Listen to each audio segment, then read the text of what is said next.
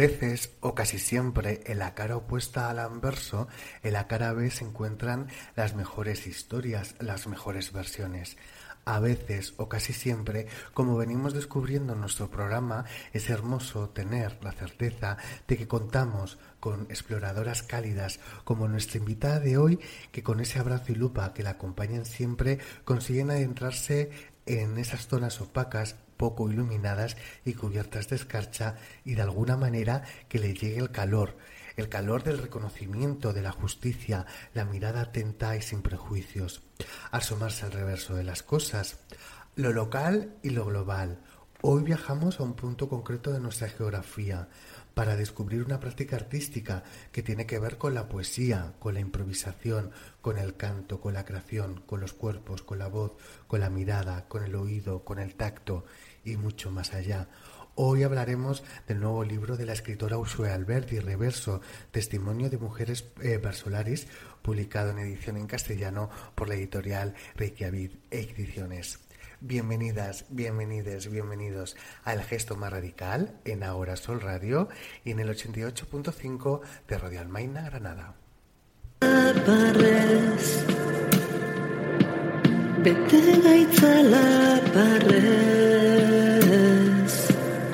Badatu zaizegoak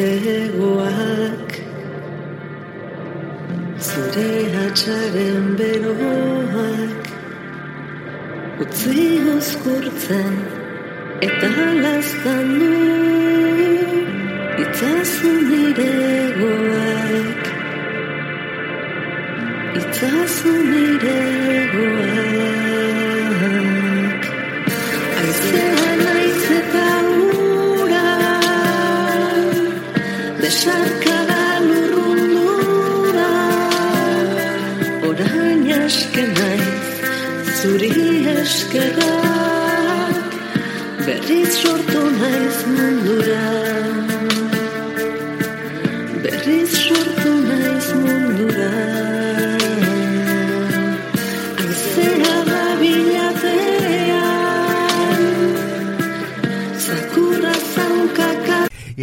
hoy contentos en el gesto más radical de contar y de tener a, mm, con nosotros, con nosotras, a, a Usue Alberti, que es escritora y versolari. Ha escrito dos libros de relatos, ah, dos novelas, ah, El juego de las sillas y Jenny Joplin, ah, edita en español por Consoni en 2020, bajo el mismo título. También ha publicado diversas obras de literatura infantil, entre otras Besarcada, Premio Euskadi 2016. Ha traducido al, al euskera poemas de Alfonsina Storni dirige varios grupos de lectura. Participa en diferentes proyectos que conjugan versolarismo y feminismo, como las actuaciones Edda eh, Causalitatea y de la Escuela de Versos de Empoderamiento. Reversos la traducción de Contraco Etaritik, galardonado con el Premio Euskadi de Ensayo del año 2020, en el año 2020 y que ha sido traducida al castellano por la editorial Reykjavik Ediciones en agosto de este año 2021. Con traducción de Miren Iriarte, prólogo de Yuna Fernández y con una ilustración de portada maravillosa realizada por Malen Amenábar. Por cierto, que la canción que nos acompaña desde el inicio eh, está cantada por la propia Ushue con ese, con ese abrazo que la acompaña siempre. Es un, un, un honor hoy hablar de este, de este libro, Reverso, Testimonios de Mujeres Versolaris, Premio Euskadi de Ensayo 2020. Usue, muchas gracias por aceptar la invitación del gesto más radical. A ti, es un gusto. Eh, la primera pregunta que te quería hacer, la verdad que, que, el libro es un absoluto revulsivo, como dice June Fernández en el libro, eh, este libro sacude, uh, aunque no tengas ni idea de lo que es el uh, versolarismo, sacude por, por, bueno, pues ese cuestionamiento constante, ¿no? Por la intimidad, por los afectos, por eh, eh, lo público, lo privado, por los cuerpos, por la voz, por todos los elementos que se analizan uh, en el libro. Eh, me gustaría comenzar con, con una idea sencilla, ¿qué es el verso? ¿Qué es un verso? Pues bueno, el bercholarismo es una de las muchas tradiciones orales del mundo.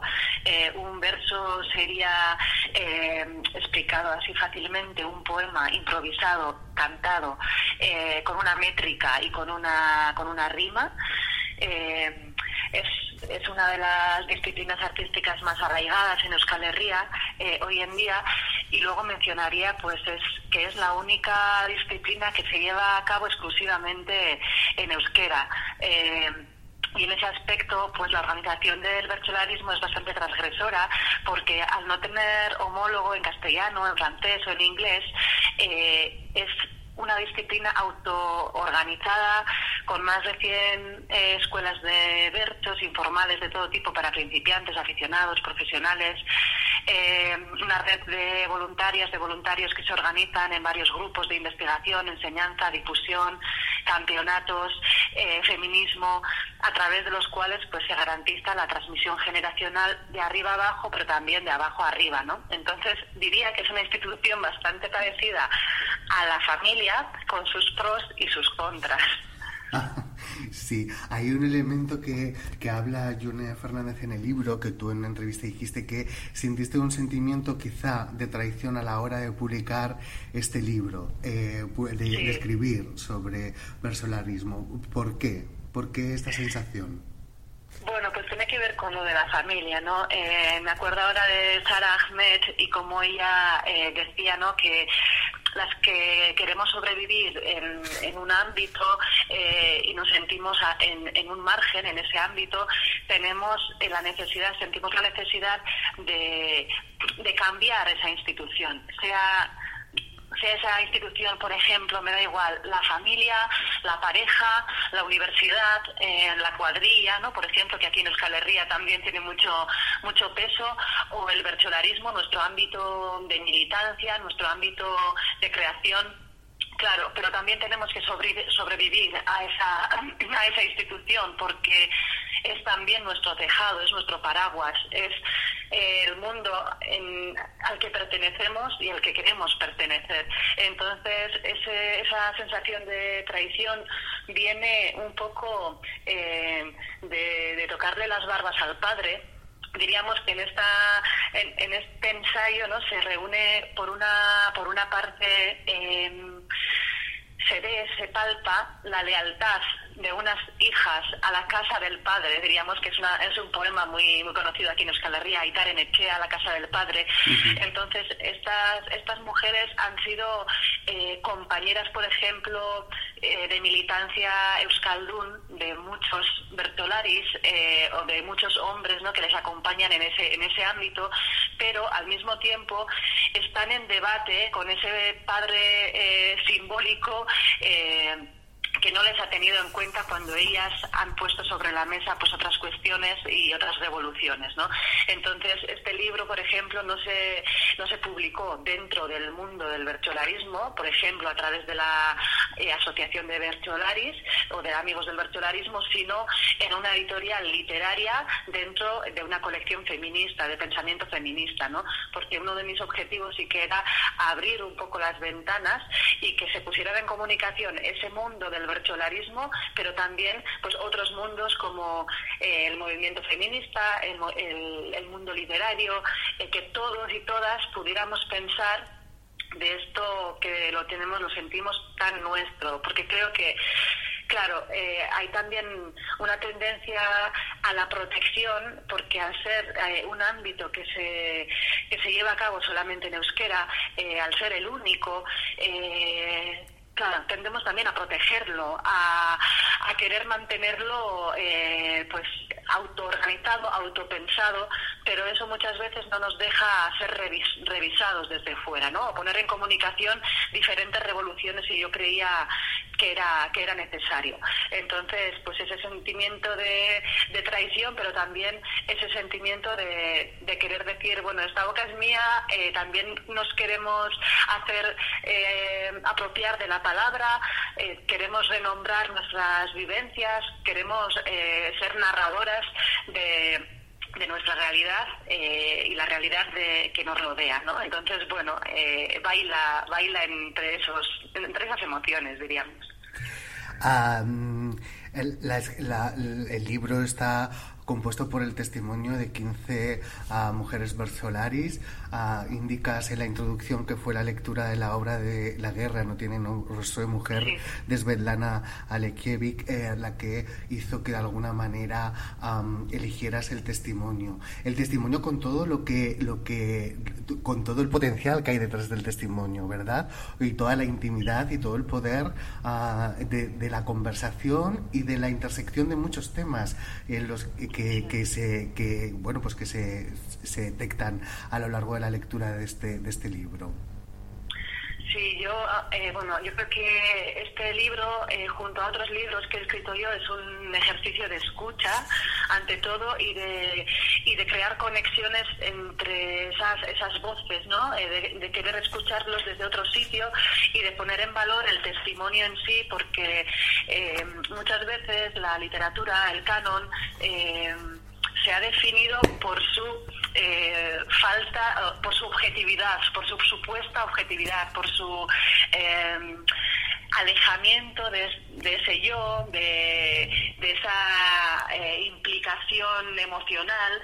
Y bueno, todo esto yo creo que tiene mucho que ver con con la construcción del, de lo masculino hegemónico y de lo que se supone que es femenino, ¿no? Entonces ella, creo que en la introducción del libro se menciona esa guerra entre Shakespeare y, Wolf, ¿no? Eh, dice, eh, dice, el cuerpo no autorizado tiene que hacer el esfuerzo de llegar al texto y el texto debe desprenderse del cuerpo para poder funcionar como creación autónoma, ¿no?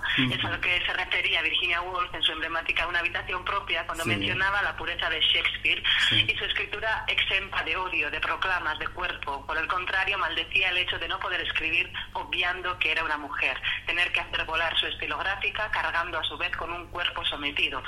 Y claro, yo creo que esta es la lucha eh, que vivimos pues eh, muchos muchos y muchos yo diría que la mayoría de los cuerpos de este mundo no por una cosa o, por otra que claro que partimos desde nuestro cuerpo y, nuestra relación con eso que llamamos la realidad pasa por nuestro cuerpo eh, por la posición que tiene ese cuerpo en el tejido social las relaciones de poder en cómo es leído ese cuerpo desde fuera, qué definiciones se hacen y, por ejemplo, cómo se escucha eh, una voz según de qué cuerpo o según la lectura que se haga de, un cuerpo, ¿no? Entonces yo creo que la elección del testimonio también es decir, es, bueno, eh, poner esas voces en, en el centro y decir, eh, gritar un yo sí te creo también, ¿no?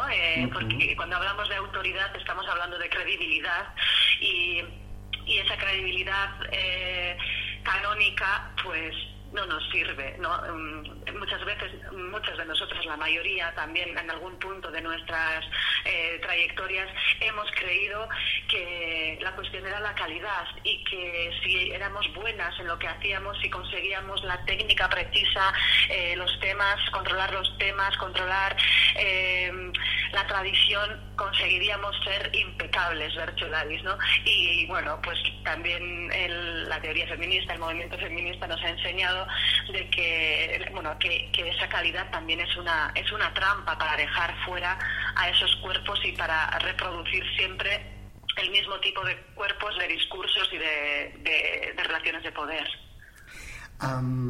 ¿Cómo se llega al verso desde un cuerpo de mujer? Dice eh, Itzia demasiado guapa, demasiado seria, demasiado sexy, demasiado eh, simpática, eh, demasiado sosa. hay como es siempre un demasiado, una transgresión de cualquier actitud, de igual que sea de alegría, de tristeza, de seriedad, ah, de autoridad. Esa transgresión está continuamente eh, en tela de juicio en el cuerpo de las mujeres, bueno, y en todos los cuerpos no normativos. Sí, eh, porque yo creo que eh, todo el rato lo que se nos eh, hace recordar es que estamos habitando o estamos ocupando un espacio que no nos pertenece.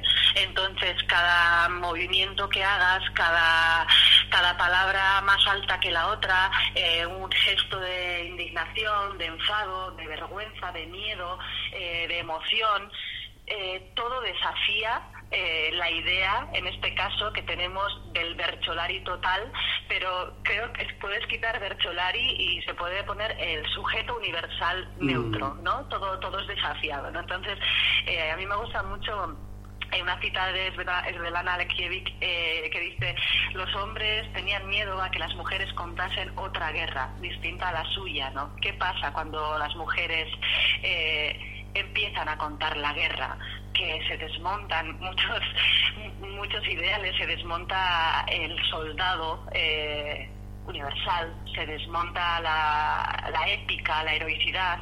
Y creo que pasa lo mismo cuando empezamos a eh, un poco eh, indagar en cómo cada cuerpo cuenta su oficio, cuenta su vivencia y nos damos cuenta que, pues claro, las definiciones que se han hecho eh, sirven y, y, favorecen a unos pocos cuerpos, ¿no?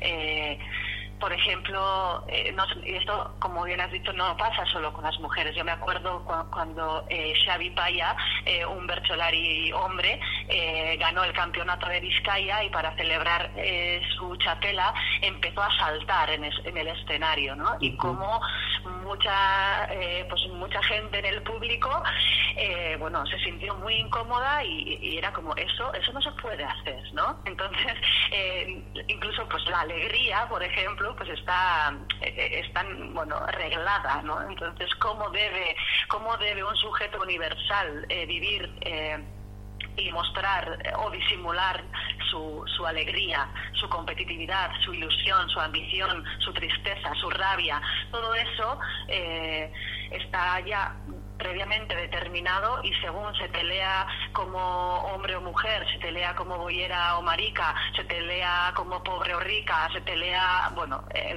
pues todas estas, estas categorías eh, con las que eh, nos nombramos, nos nombran, pues las el movimiento, el margen de movimiento que tiene cada cuerpo es diferente y los significados que crea junto a otros cuerpos, ¿no? Y esto es lo que tiene la bercholariza, que es imposible sin el cuerpo. Lo, primero que subimos al escenario es nuestro propio cuerpo y estamos eh, todo el rato incluso antes de abrir la boca, creando eh, significados y en una relación semiótica con otros cuerpos, ¿no? Mm, desde Joana Ras, es decir, hace, a lo largo del libro hay una interpretación ah, bueno, y un diálogo con autoras como Joana Ras, Celia Morós, eh, etcétera, en este análisis feminista que haces, ah, que, hay en el libro.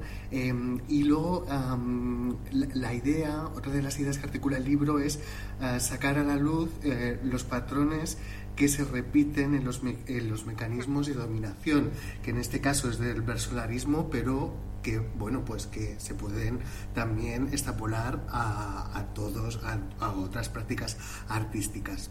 ¿Crees ¿Cómo?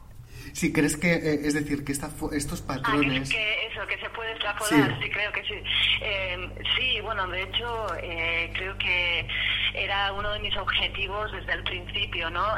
mi objetivo no era explicar el mundo de la bercholariza o solamente explicar las opresiones que se puedan dar o cuáles son los mecanismos que operan dentro del mundo de la bercholariza para oprimir las voces de los márgenes, digamos, eh, sino partir de la bercholariza, partir de este ámbito que al que pertenezco y al que y, que conozco eh, para poder eh, explicar algunas relaciones que se podría mm, considerar universales ¿no? en el ámbito en el ámbito público y era algo que me hacía ilusión porque muchas veces cuando bueno, mucha gente no conoce la existencia del bercholarismo o si escucha la palabra bercholari eh, creo que muchas veces desde fuera se imagina como un ámbito muy tradicional, muy cerrado, muy lejano al, no sé, al mundo moderno y nosotras, claro, pues desde dentro no lo vivimos así. Eh, ha sido el espacio para nuestro despertar feminista para muchas de nosotras. Entonces nos hacía también ilusión, pues decir, bueno, también desde aquí se puede eh, explicar algo universal. Esto es, lo local es también universal y, y desde el euskera y desde el bercholarismo también podemos pensar eh, sobre relaciones de poder que que llamamos eh, universales. ¿no? Entonces mi trabajo fue pues entrevistar a 15 compañeras en sus casas, cocinas, en bares, en terrazas y leer sus experiencias y vivencias a la luz de las teóricas feministas del mundo de la literatura y del arte y nombrar em, los mecanismos de opresión que iba identificando y tratar de montar un, retrato em, no completo porque es imposible, pero bueno, más o menos eh, visible de cuerpo entero del monstruo que llamamos eh, patriarcado. Y para eso iba eh, pues nombrando patrones y nosotras nos hemos servido de la teoría de otras pensadoras y nos hemos atrevido a pensar y a creer que lo que nosotras pensamos también puede servir para otros ámbitos y para otras personas.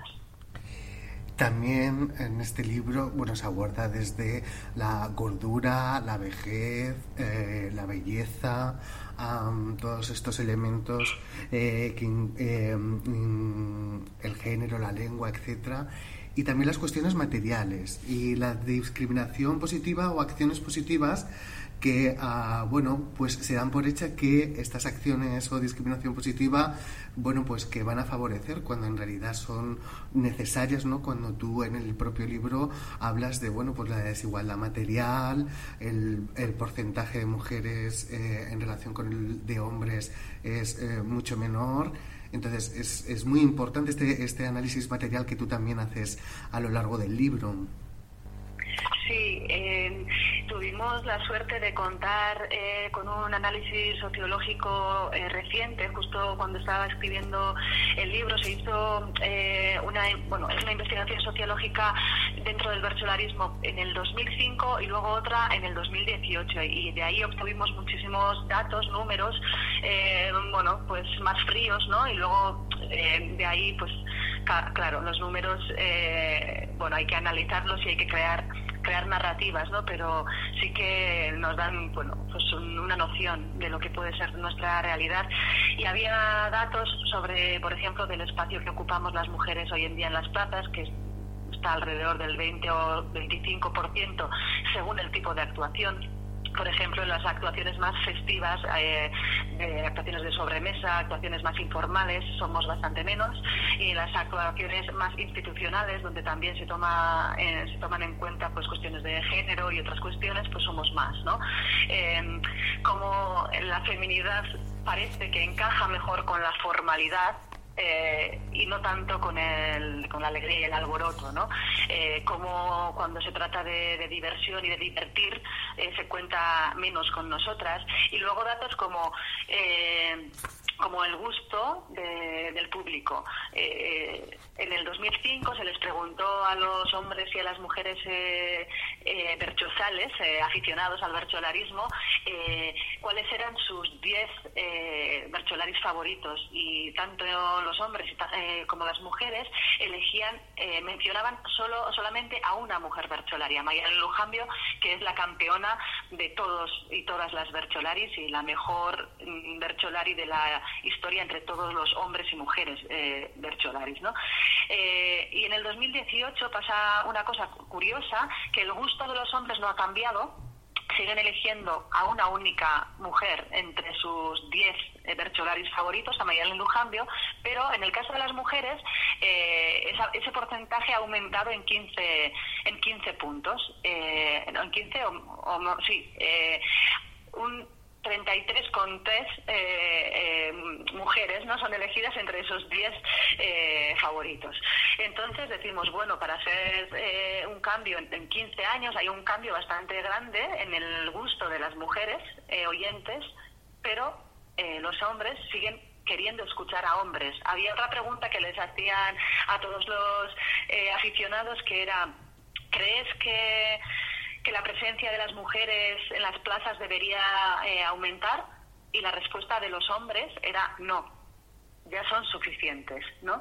Entonces no llegamos al, al 25%, pero la percepción que tienen la mayoría de los hombres es que ya es más que suficiente, ¿no? Eh, todo esto, claro, afecta a la autoestima de de las creadoras, de, esa autoría, ¿no? De tu, la percepción de su propia autoría, de lo que sirve tu voz, es tu palabra, tus, tus opiniones, tus vivencias.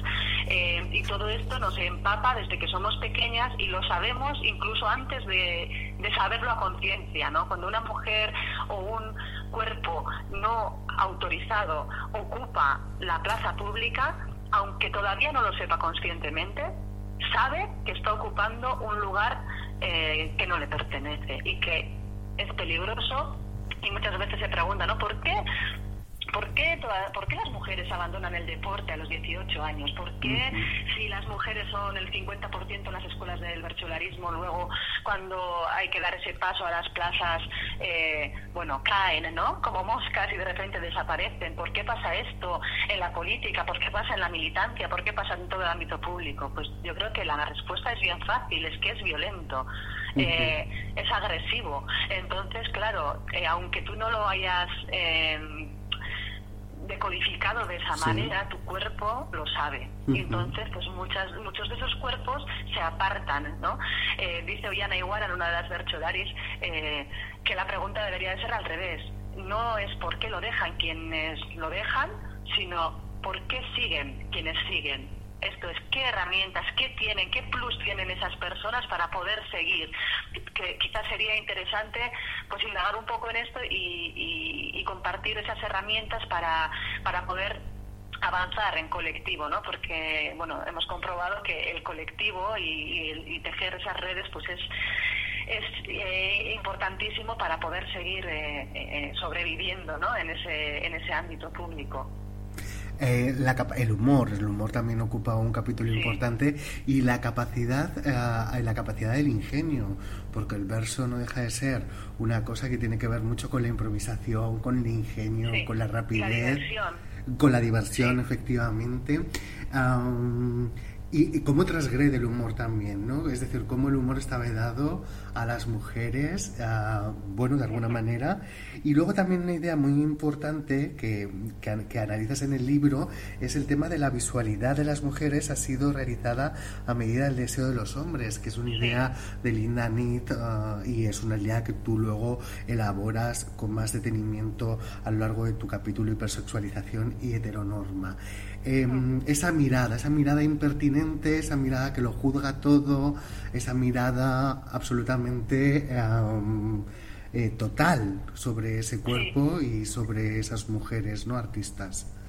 Sí, y cómo, y cómo cambia esa percepción cuando, por ejemplo, una Bercholari cambia su deseo, transforma su deseo. ¿no? A mí me gusta mucho eh, un testimonio de Maidera Regui que cuenta cómo ella en un momento, eh, siendo muy joven, eh, decidió ser goyera y transformar su deseo porque no podía soportar la violencia de la heteronorma y la violencia que le suponía ser una mujer heterosexual en competición con las demás mujeres y ella sentía una gran incomodidad ¿no? en, esa, en esa posición. Entonces ella empieza a transformar su deseo y de repente se da cuenta de que la relación con sus compañeros de la escuela de Bercholaris hombres ha cambiado. De repente se da cuenta de que muchas veces ella ha eh, mostrado interés por sus chistes, por sus opiniones, eh, un interés que no era tanto eh, real o propio, sino un interés bueno, un poco exagerado porque quería eh, ser aceptada y quería ser del gusto de, esos hombres, ¿no? Y de repente cuando ya no le, esos hombres no le interesan como, eh, bueno, eh, compañeros deseables o deseantes, sino, bueno, compañeros de bercholarismo y nada más y se, está, se empieza a dar cuenta de que ella tampoco les interesa, por ejemplo, sexualmente como antes, se siente mucho más libre, se da cuenta de que ya algunos chistes no le, no le hacen gracia, eh, de que su pensamiento cambia, eh, de que su, su, mirada cambia. Entonces, claro, son cosas que tenemos muchas veces tan naturalizadas si estamos dentro de la heteronorma, porque claro, ¿no? si salimos de ahí, pues yo creo que cambian todo el esquema, eh, pero claro, la mayoría, el, el, mundo, la realidad, funciona en esa heteronorma, ¿no? Entonces ahí se naturalizan tantas cosas que no te das cuenta en cómo te pueden afectar en tu, en tu libertad para hacer humor, en, en el eh, margen de movimiento que tengas. Eh, Virginia Imaz, la payasa Virginia Imaz, siempre eh, dice ¿no? que el humor y la sexualidad han sido dos ámbitos vetados para las mujeres como, como fuentes de fuentes de placer, ¿no? Y ella dice, ¿no? Para una mujer lo primero que, bueno, nos enseñan a cuidar y a ser atractivas para los hombres. Entonces, eh, una mujer para ser atractiva lo que tiene que hacer es estar callada y no moverse demasiado. Entonces, claro, la bercholariza, eh, claro, te obliga a, poner tu cuerpo, a, poner tu sabiduría y, tu ignorancia, porque claro, vas a improvisar, no sabes, no sabes lo que te van a preguntar. Entonces tienes que atreverte a meter la pata, tienes que atreverte a, entre comillas, ¿no? a ser fea, a, a ser osada, a ser impertinente y todo esto pues claro es mucho más difícil cuando no estás en ese en ese centro y al mismo tiempo diría que es mucho más interesante también no porque porque lo piensas mm, lo desnaturalizas y lo desidealizas y entonces eh, la realidad se hace yo creo que mucho más consciente otra idea eh, que analizas en el libro es la idea de los consejos a no pedidos. Por ejemplo, Anne que escribió sobre los padres culturales en un artículo publicado en el diario Berria en 2018 y hablaba sobre esos consejos no solicitados. Y dice Yone, Uria en, en, su testimonio, dice, a las mujeres nos das consejos sobre cualquier cosa con más facilidad. Parece que piensan que no sabemos qué estamos haciendo, como si no hiciésemos las cosas de manera consciente. Ah, este paternalismo es, es tremendo, es tremendo, la persistencia y este hacerse pasar ah, por imbéciles a veces, ¿no? Es decir, bueno, tenemos que, bueno, pues voy a, voy a hacerme pasar por, por tonta, por tonto, ¿no? Para, bueno, pues para sobrevivir de alguna manera, esta cosa que decía Woody Allen, ¿no? También de la imbecilidad. Voy a hacerme pasar por imbécil, bueno, porque quizás es la, la estrategia. Qué difícil, qué difícil es esto de los consejos no solicitados, ¿no? Sí, porque además te ponen en un lugar que si te indignas eh, pareces una desconsiderada, un desconsiderado, ¿no? Y una borde, porque Claro, o una chula, eh, porque yo por ejemplo me acuerdo que cuando estaba escribiendo esta, eh, este ensayo, pues eh, un Bercholari canónico hombre que seguramente no ha leído ningún libro de feminismo en su vida, pues me empezó a dar consejo de lo que tenía que escribir en este libro, ¿no? Y yo me quedaba alucinada de decir, es que en serio, bueno, pues claro, ese, ese entrenamiento para, para hablar desde ahí, ¿no? De, desde ese sitio de autoridad que si lo miras con un poco de detenimiento es, es bastante ridículo, ¿no? Y, y a, a mí me hace mucha gracia porque también es la construcción, por ejemplo, del Bercholari total. Eh, hay una, bueno, una norma no escrita, ¿no? Sobre los Bercholaris que, que hemos asumido en, en muchos momentos, ¿no? Que es que el Bercholari debe de saber de todo. Tiene que saber todo. Y claro, dices, pero a ver, esto qué ridículo es. No hay ninguna persona en el mundo, ¿no? Que, que sepa de todo. Entonces, en vez de asumir nuestra ignorancia y nuestra parcialidad y por, ej- por ejemplo, ¿no? cuando nos ponen un tema eh, y no lo controlamos, darnos la vuelta y preguntar a nuestros compañeros en un momento, no, pues esa noticia no lo he leído, ¿qué, ¿de qué va? O preguntarle a la persona que nos está poniendo los temas, porque seguramente mucha gente del público tampoco sabrá eh, o, no se ha enterado bien, ¿no? En, en muchísimas actuaciones hemos mostrado seguridad y cantado sin tener ni idea de lo que estábamos cantando, ¿no? Entonces yo creo que todo esto tiene que ver pues, con la construcción de la masculinidad hegemónica y de tener que estar sosteniendo todo el rato a, a lo que a lo que nos rodea y como que da igual, todo lo demás da igual, pero es como que que no que no que no decaiga, ¿no? Que, que the show must go on y, y ahí, ¿no? Todos todos fuertes y por ejemplo hay una norma no escrita que dice nunca muestres debilidad, ¿no? En el saludo final nunca digas eh, que no te has quedado a gusto, ¿no? Con tu actuación o que bueno, entonces yo entiendo por una parte que estamos actuando para un público y entonces, eh, bueno, el público no tiene por qué saber todo lo que pasa por nuestra cabeza o por nuestro corazón o por nuestras tripas, pero por otra parte, ¿por qué no? ¿Por qué no puede llorar Onincha en Beita, no? Ella dice en uno de sus testimonios, ¿no? Pues no, no, no se le permite eh, llorar Sí. y ser, ser emocional. ¿Por qué no puede saltar Xavi Paira, no? Eh, cuando salta de alegría. O por qué, eh, yo qué sé, me acuerdo de otro Berchulari, eh, hombre de Óscar Estanga, que, que se le movía la cadera mientras cantaba, él bailaba mientras cantaba, ¿no? ¿Y por Sí. qué esa oscilación molesta, no? Sí. pues creo que tiene que ver con esa construcción del- de lo masculino hegemónico también con esa construcción de lo vasco muchas veces eh, como fuerte contundente tienes que ser como un árbol no incluso de la mujer vasca no Sí. En- construida en resistencia en lucha. Eh, y no está como muy bien vista muchas veces la, ñoñez la trivialidad el juego por el juego. Entonces bueno a mí me, me parece todo esto muy muy interesante para, para ser pensado y, y, y para mí como, como fuente o como tema de, de humor no porque creo que da para mucho. Da. cuando algo es como muy serio pues tomamos algo muy en serio y algo es como muy solemne no pues da mucho juego para el humor también. Sí, es cierto, Da- eh, eh, absolutamente. Ah, y luego hablas del síndrome de la impostora y esta violencia, la autoexigencia constante, eh, esta, esta no ocupar el espacio, bueno, esto ya lo, lo- lo hemos hablado, pero cómo pesa, ¿verdad?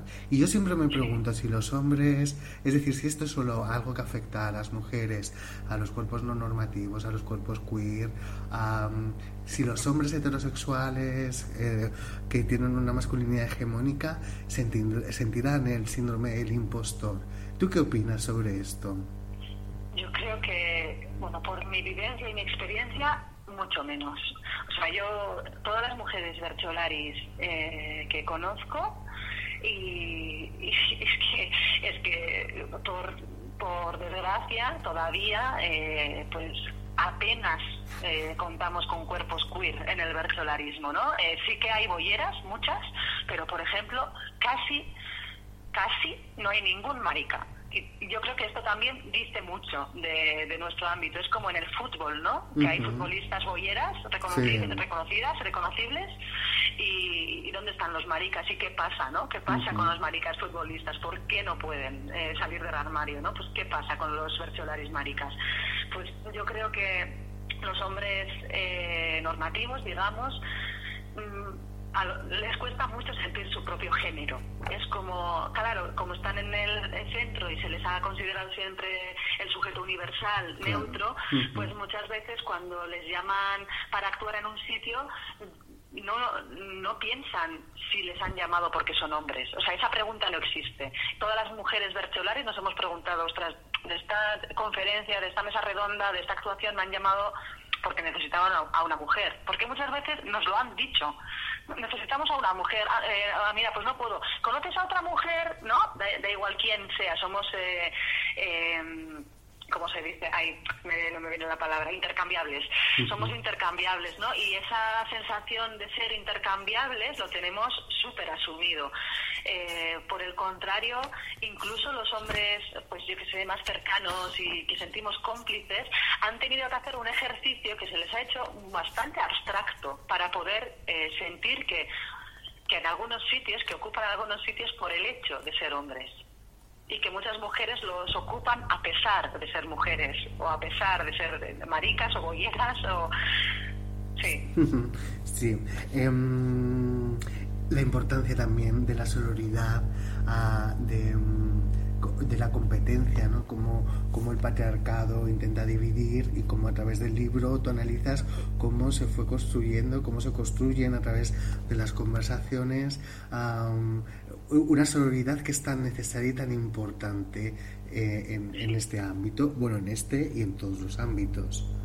Sí, yo creo que es lo más bonito que nos ha, pasado, ¿no? El darnos cuenta de que de que no podemos estar compitiendo todo el rato entre nosotras, aunque la realidad pues eso nos lleve a palpar que somos intercambiables y que objetivamente y que realmente cuando una mujer sale a la escena, pues otra desaparece o va al margen, ¿no? Entonces esto es bastante bastante difícil de, de construir porque las tripas te dicen que tu rival directa es esa mujer, no es ese hombre, ¿no? Entonces eh, ha sido importante, pues, por ejemplo, darnos cuenta que opresiones que parecen opuestas eh, y nos pueden confundir, pues provienen del mismo del mismo sitio. Por ejemplo, que una mujer puede sentir la desexualización, la deserotización y la descorporización, y la que tiene a su lado haya sentido hipersexualización eh, en su propia piel, ¿no? Entonces, esas vivencias tan a priori diferentes pueden ser interpretadas de, muchas maneras y nos ha pasado decir, ah, pues a mí no me ha pasado eso nunca y yo no tengo nada que ver contigo, ¿no? Entonces esto nos separaba eh, cada vez más y y nos veíamos pues eso rivalizando no eh, las las hetero eh, con las bolleras las hetero entre las eh, hetero yo qué sé las guipuzcoanas con las vizcaínas las ganadoras con las segundas así así todo el rato no y así no se podía vivir porque ya es nuestro ámbito un ámbito muy competitivo porque se basa en las competiciones. Yo por ejemplo no participo desde hace 10 años elegí ser Berchogari sin competiciones pero soy una de las únicas. Y, la mayoría de las bercholaris y los bercholaris tienen que competir cada año, cada dos años, cada cuatro años en el campeonato nacional pero dentro de, o sea, aparte de esas competiciones regladas está la competición del mercado y ha sido muy importante pues, pues crear esas redes de solidaridad, de saber para aprender a mirarnos, a sentirnos y crear sitios para pensar y para actuar juntas, ¿no? Porque una cosa es, eh, una sororidad ideológica o teórica y nos hemos dado cuenta de que nos ha unido mucho más eh, la acción en común. Esto es, eh, cantar juntas, eh, disfrutar juntas, divertirnos juntas, porque claro, nos pasaba que muchas veces éramos la excepción en, en el Berchosayo, no éramos la mujer del Berchosayo, entonces siempre cantábamos rodeadas de hombres y las otras mujeres eran un ente como más lejano, ¿no? Entonces el sentirnos, el disfrutar juntas,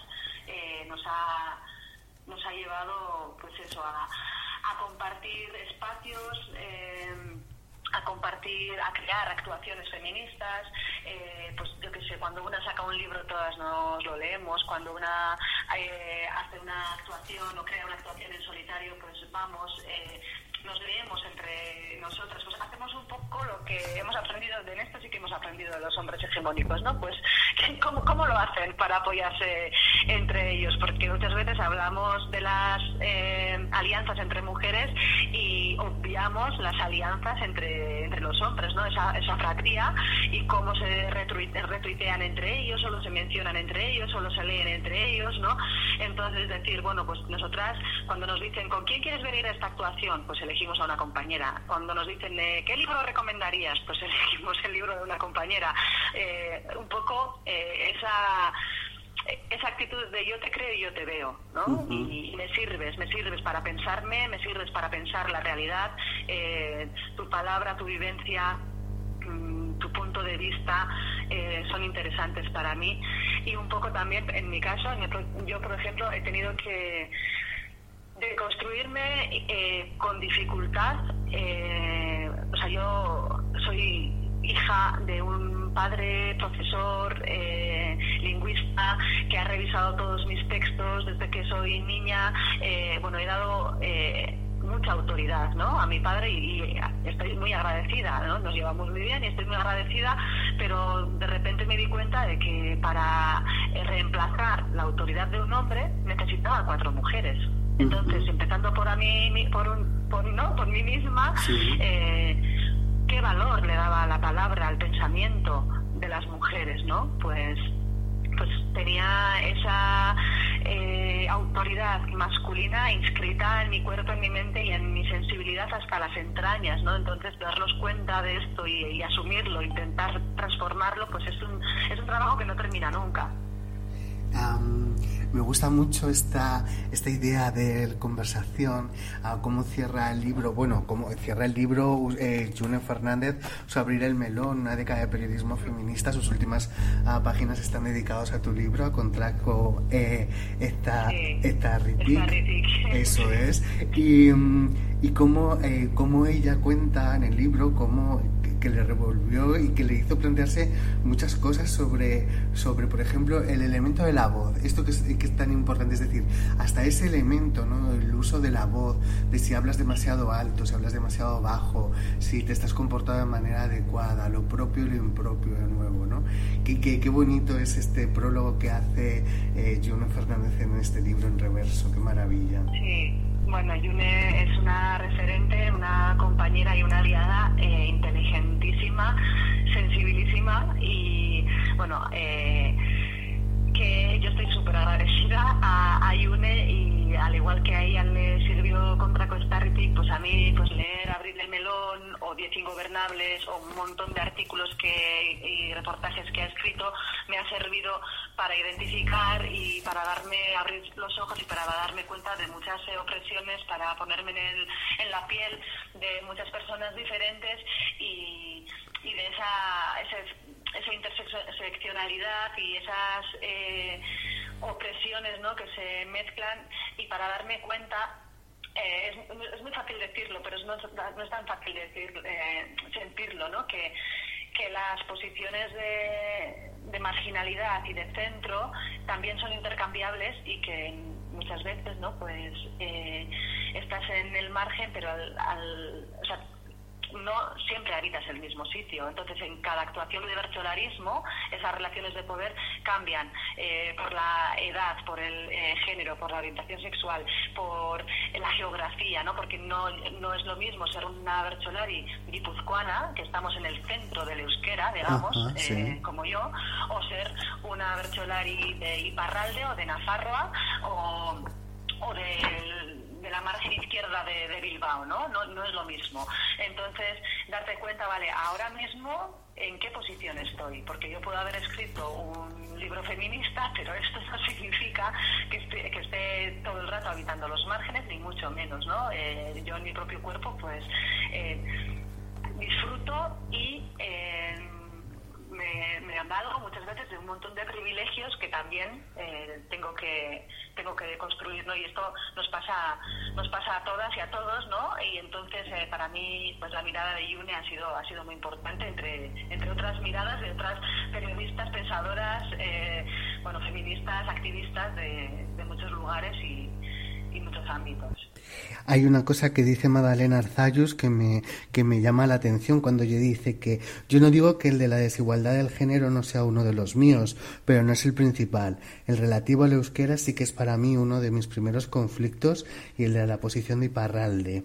Y también esa lamentable y vergonzosa situación que viven las personas refugiadas en Irún y en Endaya pero esta no la siento así. Ah, qué interesante también ¿no? esta, esta interseccionalidad ¿no? de elementos eh, que, que, se exploran en, en, el libro.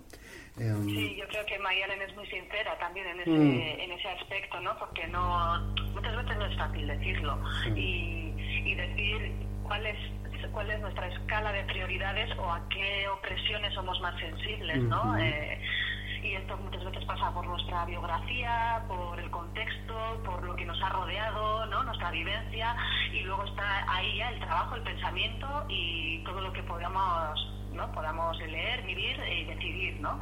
Pero pero sí que ella pues eh, señala otras opresiones y, y admite que, que para ella pues la, discriminación de género pues no es una de sus principales eh, preocupaciones ¿no? y, bueno eh, me parecía que era importante también recoger esa, esa vivencia.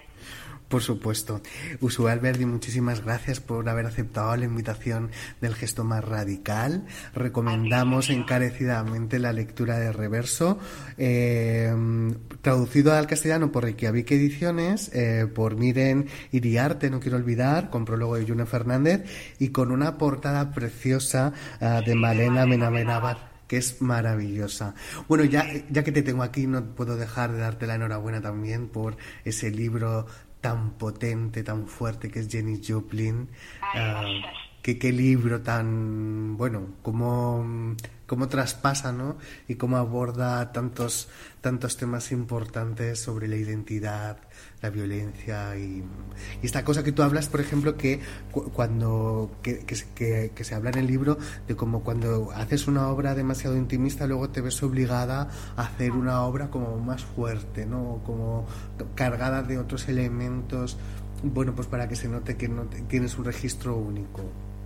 Sí, y, al revés, a mí me ha pasado luego, libro, eh, que se publicará en castellano en febrero que viene, se llamará La Trastienda y, por ejemplo, eh, bueno, las narradoras son mi madre y mi tía. Y es, es una crónica literaria que parte eh, de, una, de una tienda, de la tienda de mi madre y de mi tía, que abrieron en el 78 y es una librería, mercería. Desde, desde, el principio y, y intento contar pues las cuatro últimas décadas desde su voz y desde su perspectiva, sin ficción, sin inventarme yo nada y dándole, bueno, dándoles, no, recogiendo su voz, ¿no? Entonces eh, es un libro pues eso, mucho más intimista, femenino, eh, en lo que en, en el que se, bueno, hay un diálogo ¿no? entre, entre esos libros políticos que vendían, eh, era la mercería, eh, la tienda se dividía en dos partes, ¿no? entonces en una parte estaban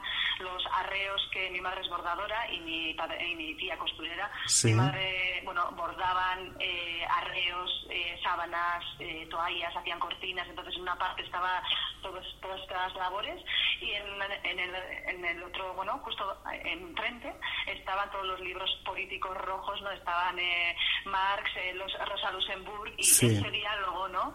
entre, entre los arreos y estos libros eh, izquierdosos, ¿no? Pues a mí me, me resultaba muy interesante, ¿no? pero sí que ha sido otra vez como una vuelta y decir, bueno, hemos hecho reverso, hemos hecho Jenny Joplin y ahora voy a intentar contarlo desde aquí, voy a ver lo, lo que se me mueve, ¿no? Eh, contando, convirtiendo ¿no? en narradoras a dos mujeres en sus sesenta y pico, sin estudios, dirían algunos, aunque ellas dicen que siguen estudiando toda su vida, ¿no? sin, sin estudios, eh, Euskaldun Berris, no nuevas, eh, nuevas hablantes, ellas eh, no sabían euskera hasta, hasta su juventud, entonces no hablan bien, no hablan bonito, eh, y quería explorar en bueno, en las posibilidades de, esas voces. Entonces yo creo que esa oscilación entre eh, duro y blando, eh, mm, eso que bueno, llamamos ¿no? masculino y femenino,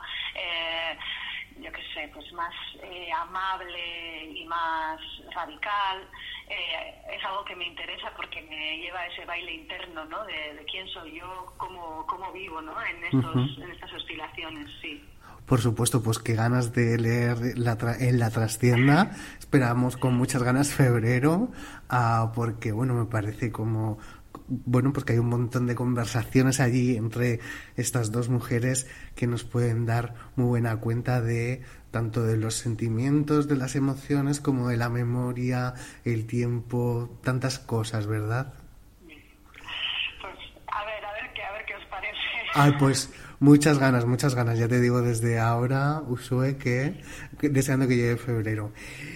Que muchísimas gracias, darte las gracias, eh, que ricasco, Milesker. A ti, es que ricasco. A un abrazo. Lean Reverso, Testimonios de Mujeres Versolaris, uh, porque es un, un, libro fascinante y que remueve e interpela, ¿eh? atraviesa. Gracias. Es que ricasco. Que ricasco.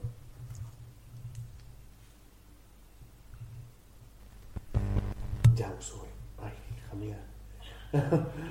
Muy bien.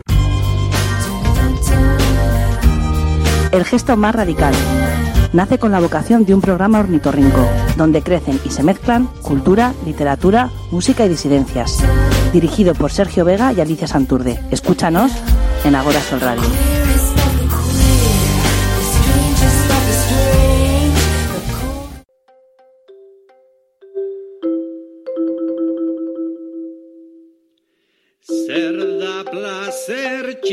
Yeah.